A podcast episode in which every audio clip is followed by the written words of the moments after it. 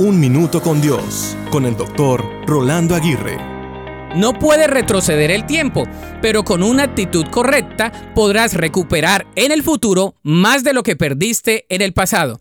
En otras palabras, no puedes cambiar tu pasado, pero sí la actitud con la que enfrentas tu presente y esperas el futuro.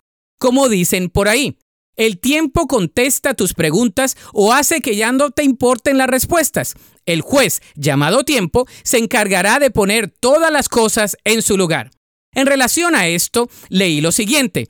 Yo amo es tiempo presente, yo amé es tiempo pasado, yo amaré es tiempo futuro, y amar sin ser amado es tiempo perdido.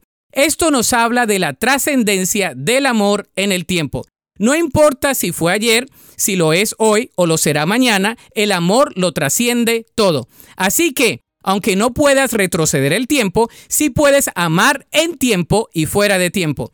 Debemos orar para que Dios sea nuestro reloj y su voluntad sea nuestro caminar. Entonces, ¿te encuentras haciendo la voluntad de Dios? ¿Esperas tu futuro en sus manos? La Biblia dice en Génesis 28:15, He aquí yo estoy contigo, y te guardaré por donde quiera que fueres, y volveré a traerte a esta tierra, porque no te dejaré hasta que haya hecho lo que te he dicho.